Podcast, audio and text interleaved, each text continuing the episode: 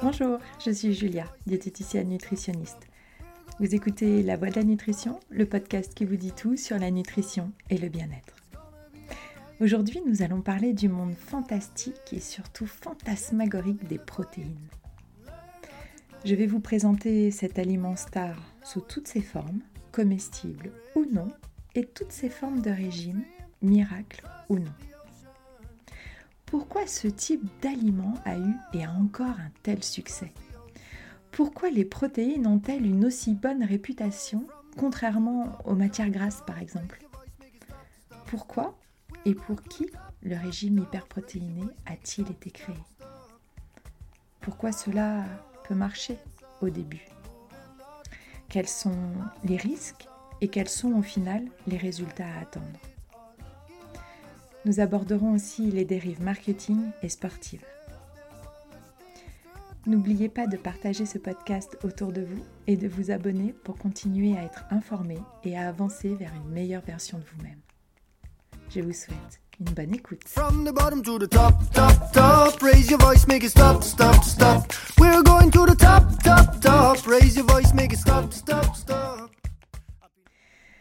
Tout d'abord, qu'est-ce qu'une protéine? C'est un des trois macronutriments qui composent nos aliments dont l'organisme a besoin pour vivre, les deux autres étant les glucides et les lipides. Au niveau métabolique, ce macronutriment a un rôle structural. C'est un matériel de construction, comme une brique dans un mur, qui va aider à la fabrication, à l'entretien et à la réparation des muscles, des os et des cellules. Mais la protéine ne s'arrête pas là. Elle intervient également dans le processus de fabrication des hormones, des anticorps, mais aussi dans le transport de l'oxygène du sang vers nos petites cellules, et notamment nos muscles, qui, sans oxygène, rappelons-le, ne peuvent produire d'efforts intenses sur une longue période. En gros, à part pour un sprint qui va utiliser tout le sucre disponible immédiatement dans le muscle, car on en a une petite réserve, pour tout autre effort, le muscle a besoin de l'oxygène pour produire de l'énergie, et donc une contraction musculaire. Et là, d'un coup, je sens bien que l'importance de la respiration dans votre pratique sportive prend une toute autre dimension. Allez, je m'arrête là pour les cours de biomécanique et je reviens à nos moutons, enfin, à nos, à nos protéines. Au niveau nutritionnel, cette fois-ci, les protéines apportent de l'énergie, et elles sont rassasiantes. C'est-à-dire qu'elles vont retarder l'arrivée de la faim. Et du fait du type d'aliments dans lequel elles sont présentes, elles arrivent avec du fer, du calcium, des fibres, des matières grasses. Comme par exemple le lait, qui va nous apporter des protéines animales, mais aussi du calcium, des matières grasses, des vitamines liposolubles. Ou alors les lentilles, qui vont, elles, apporter de la protéine végétale, du fer, mais aussi du magnésium et des fibres. Mais a-t-on besoin de protéines dans notre alimentation? Quand la grosse molécule de protéines arrive dans l'organisme, le processus de digestion, qui, je le rappelle, commence dans la bouche, par la mastication et le mélange avec la salive. J'en profite donc pour vous recommander de prendre de temps en temps, de prendre, pardon, le temps, pas de temps en temps, à chaque fois, de prendre le temps de manger et de bien mastiquer. Voilà, c'est dit.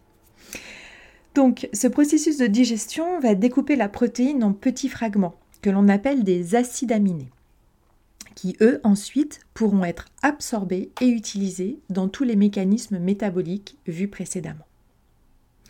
La réponse est donc oui, nous avons besoin de consommer régulièrement des protéines. Mais c'est là que ça se corse, car même si le corps peut fabriquer lui-même certains acides aminés, 16 pour être exact, eh bien pour 8 d'entre eux, que l'on appelle des acides aminés essentiels, ce n'est pas le cas. Le corps ne sait pas les fabriquer. Il a donc besoin de les trouver à l'extérieur, et donc dans l'alimentation. Alors on pourrait s'arrêter là dans la vie et l'œuvre des protéines, mais ça serait trop simple. Car, bien sûr, chaque type de protéine est différent et n'est pas composé des mêmes acides aminés. Vous voyez où je veux en venir? Et oui, nous allons parler de la différence entre les protéines animales et végétales. Alors, je vous rassure tout de suite, il y a tous les acides aminés essentiels dans les protéines d'origine végétale. Mais, à l'inverse des protéines animales, les 8 ne sont jamais réunis dans le même aliment. Et c'est ce qui va définir la qualité d'une protéine, la présence du nombre d'acides aminés essentiels. D'où la première difficulté pour équilibrer son alimentation quand on est végétarien. Car non, il ne suffit pas d'enlever la viande, les poissons et les œufs pour avoir une alimentation végétarienne saine et équilibrée. Mais je vous en reparlerai plus précisément sur un podcast dédié au végétarisme. La deuxième difficulté sera la biodisponibilité ou la digestibilité de la protéine. Car s'il y a des facteurs favorisant l'assimilation des protéines, il y a aussi des facteurs limitants.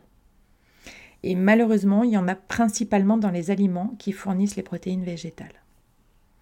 Pour vous donner un ordre d'idée, la protéine animale est absorbée en moyenne entre 93 et 100% alors que les légumineuses, par exemple, ont un taux d'absorption entre 70 et 85% Alors ça peut paraître minime comme différence, mais mis bout à bout, cela peut à terme entraîner des problèmes de santé, surtout ajouté à la qualité de la protéine et donc à la quantité d'acides aminés qu'on a vu plus haut.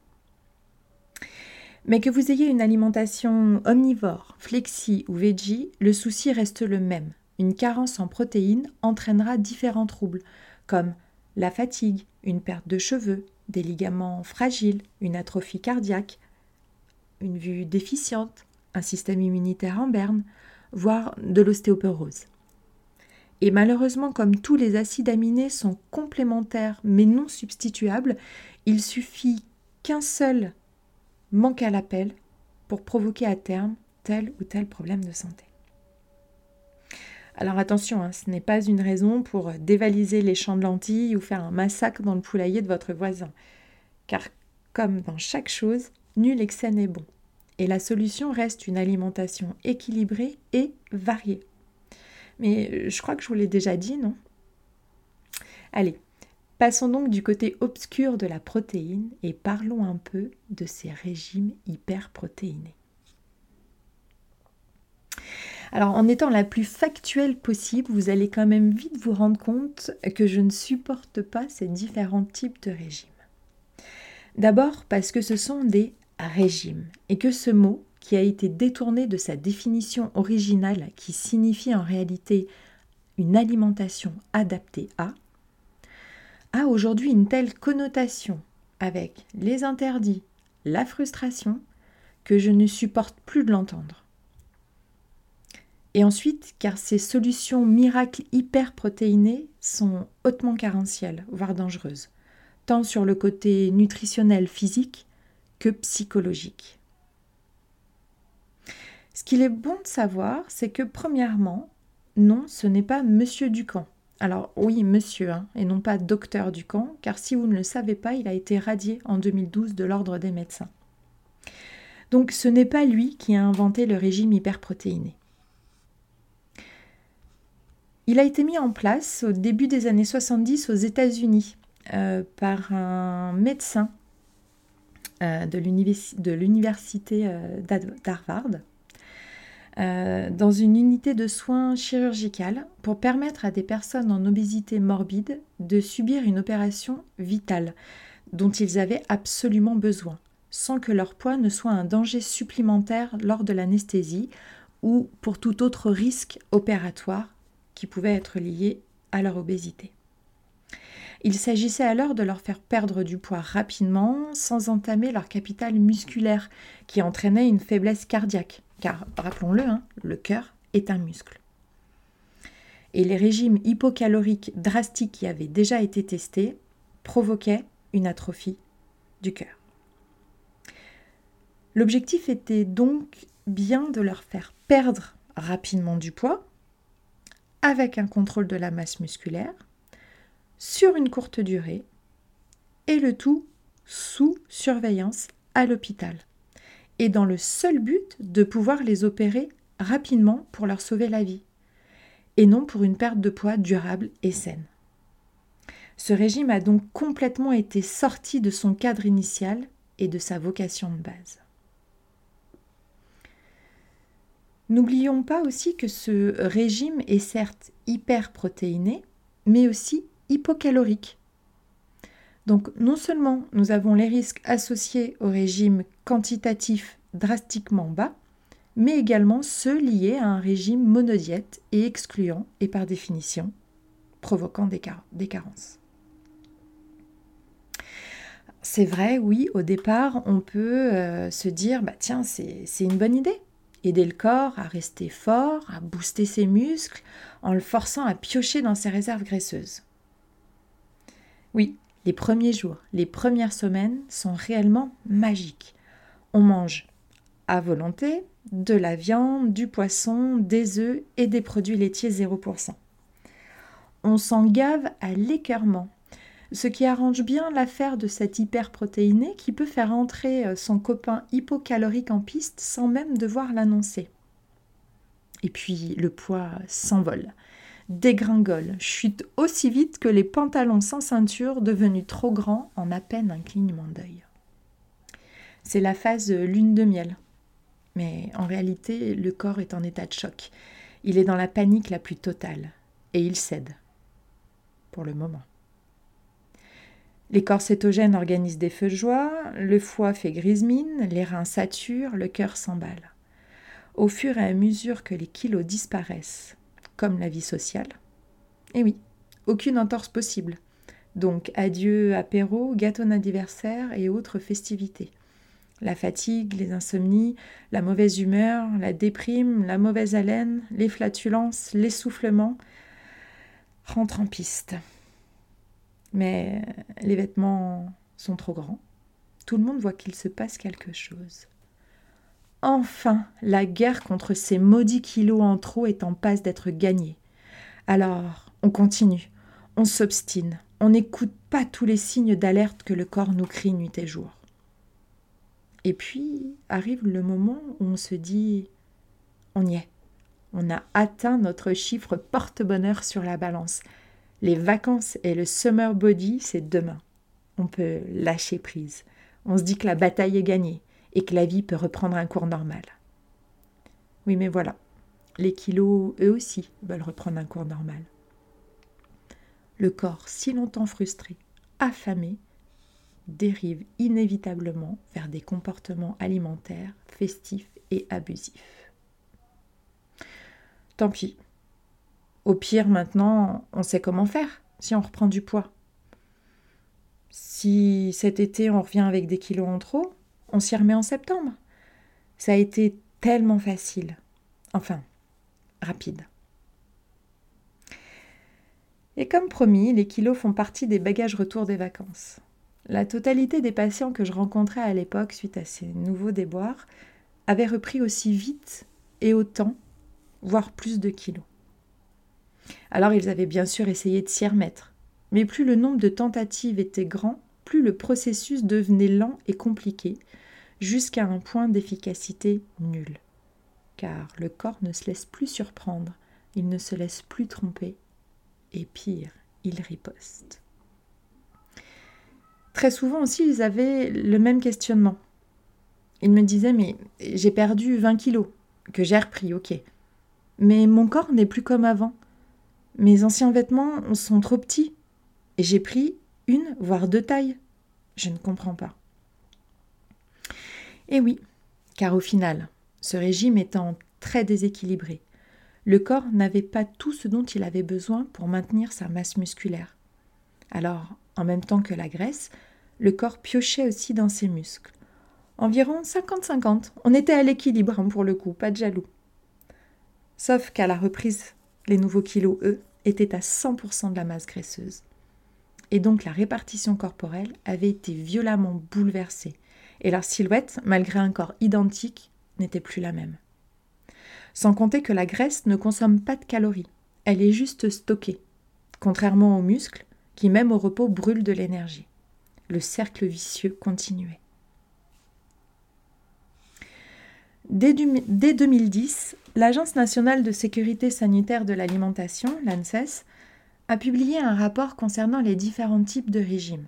Leur carence, leur efficacité, leur dangerosité, tout a été passé au crible. Et bien sûr, le régime hyperprotéiné n'a pas été épargné. Il est accusé de causer carence et déséquilibre, voire d'entraîner des risques physiopathologiques, pour les reins notamment. Certaines personnes ont même perdu un rein. Trop de calcium, trop de sel, trop de protéines, trop de fer. Certains médecins vont même plus loin en accusant ce régime de déclencher des cancers. Malheureusement, Ducamp n'a pas été le seul à surfer sur cette vague protéinée. La seule chose positive, entre triple guillemets, était que ce régime était au moins basé sur de la vraie nourriture, enfin de, la vraie protéine. Mais certains ont fait le choix d'une nourriture euh, du futur, une alimentation 2.0 euh, ou 3.0, ou plutôt 0.0. Euh, c'est en réalité un produit ultra transformé, une protéine moléculairement explosée en acides aminés, décomposée puis recomposée sous forme de barres au goût sucré. Oui, ça c'est malin, hein. ça aide bien à se défaire d'une addiction sucrée. Hein. Et puis les colorants, c'est top. Les édulcorants, pardon, c'est top pour la santé. Mais le plus souvent, c'est sous forme de poudre, hein, qui offre des repas complets à reconstituer. Enfin, des repas, des liquides à boire, bourré d'arômes, pour camoufler et l'odeur et le goût. Qui sans compter les effets gastriques odorants, car oui, en plus ça perturbe notre microbiote, et ceci de façon parfois permanente, car notre flore intestinale est susceptible, et retrouver l'équilibre dans notre deuxième cerveau n'est pas chose aisée et prend du temps. Donc ces trucs liquides chassent tous nos repères. Tous nos comportements alimentaires deviennent défaillants en supprimant la mastication, en augmentant le nombre de prises alimentaires, en entretenant les envies de grignotage, en déculpabilisant de grignoter toute la journée, en enlevant le goût des vrais aliments, en perdant le plaisir de manger. Sans compter l'effet sur la rapidité d'absorption, sur la, la rapidité de digestion que certains mettent en avant comme une qualité du produit, mais au final, c'est surtout une faim qui revient plus vite, un estomac qui ne travaille plus, des intestins perturbés, un organisme appauvri, un corps en souffrance, et des gens trompés, abusés, qui ne comprennent pas que juste avec des shakers de prot, ils ne perdent pas de poids ou ne prennent pas de muscles. Ah ben c'est comme tout. Si on mange trop, même des carottes, on prendra du poids. Et si on fait pas de sport, on n'aura pas de muscles. Pas de bras, pas de chocolat. Sans compter que certaines personnes ont une réponse insulinique élevée à l'absorption de la protéine. Ce qui provoque, si je schématise, un affolement du pancréas et de sa sécrétion d'insuline, qui elle va provoquer des chutes de glycémie et donc des malaises ou des fausses. Donc là, qu'est-ce qu'on fait? On remange. Et en plus, ça va envoyer un signal de stockage aux cellules graisseuses. Donc là, c'est jackpot. Vous voyez maintenant pourquoi ce type de régime est voué à l'échec. Parlons pour finir des dérives chez les sportifs. Alors on est à peine sorti du cliché du sportif qui mange des pâtes avant une compétition pour avoir de l'énergie que nous voilà de nouveau affublés d'un prends des protéines pour être fort. Oui, et être pompier, c'est pour les garçons, et seules les femmes sont sages-femmes. Pourrait-on sortir des clichés? Les sportifs ne font pas de régime hyperprotéiné. Non, non, non. Ils nourrissent leurs muscles en avalant 20 œufs par jour et en se baladant avec un shaker de whey greffé à la main, qu'ils dégainent en toute occasion. Et ils se sentent pas bien quand ils l'oublient. Ils font une séance pourrie. Merci l'effet placebo. Oui, je caricature un peu, mais au final, pas tant que ça. Nous en avons tous rencontré. Et puis, les marques sont fortes, sont très fortes, parce que le sportif aime manger autrement que le commun des mortels. alors on ne prend pas que de la protéine. Enfin, déjà on appelle ça de la whey hein, dans le monde sportif.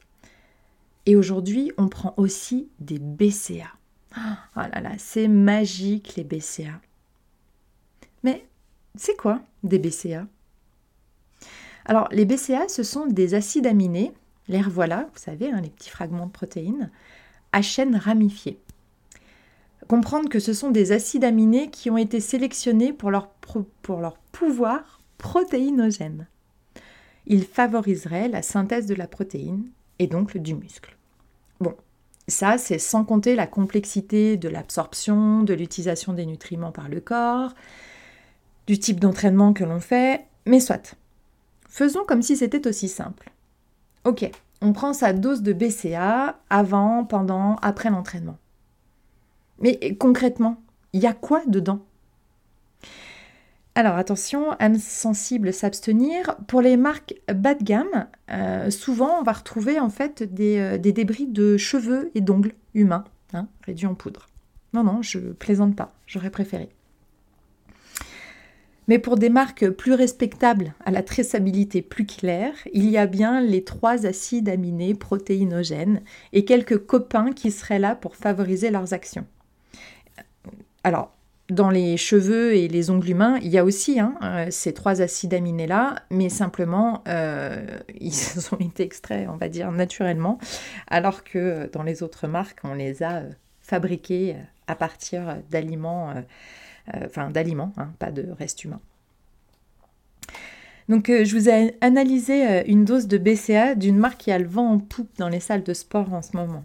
Alors, je vous laisse le meilleur pour la fin et je commence par le taux de protéines et donc de ces fameux BCA. Donc 25% de la dose représente euh, des protéines. On a, euh, alors je vais vous dire des noms un peu barbares, mais 1,5 g de leucine, 0,6 g d'isoleucine et 2,5 g de valine. Euh, donc ce sont les trois acides aminés dont on cherche l'effet de, boost sur les protéines et la construction musculaire. Donc ces grammages-là, ces taux, représentent euh, à peu près ce que fournirait 100 grammes de viande. Donc là, on peut se dire, euh, génial, dans une dose, euh, j'ai l'équivalent d'un steak. Et alors, même si je préfère largement moi manger un steak, ok, je comprends le principe de facilité et l'impression de faire bien, de donner ce qu'il faut à mon corps. Mais ce qui est important de connaître, ce serait les besoins quotidiens du corps, non? Alors, ils sont entre 1 à 3 grammes par jour pour chaque BCA.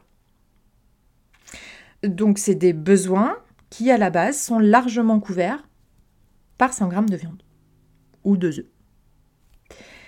L'intérêt d'une surconsommation, elle n'a été ni définie ni prouvée.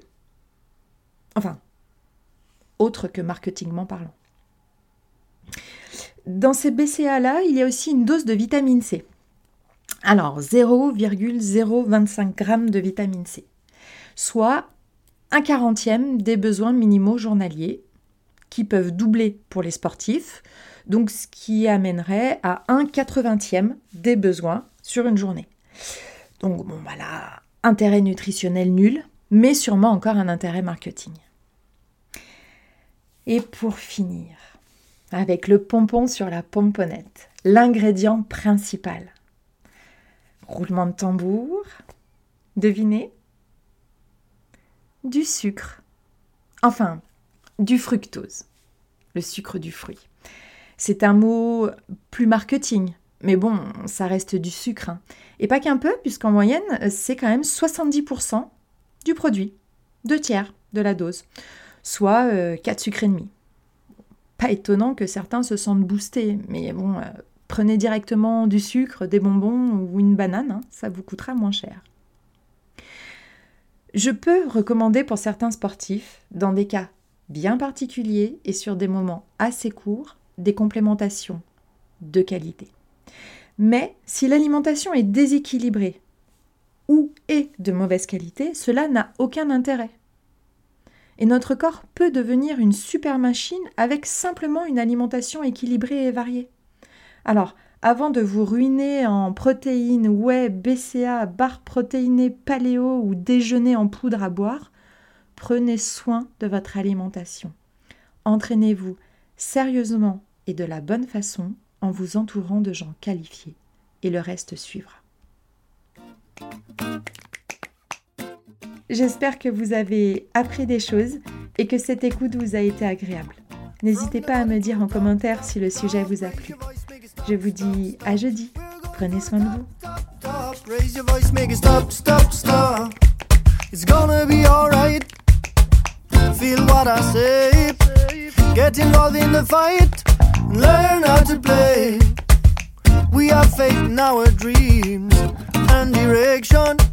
You know we're going upstream and cross the ocean.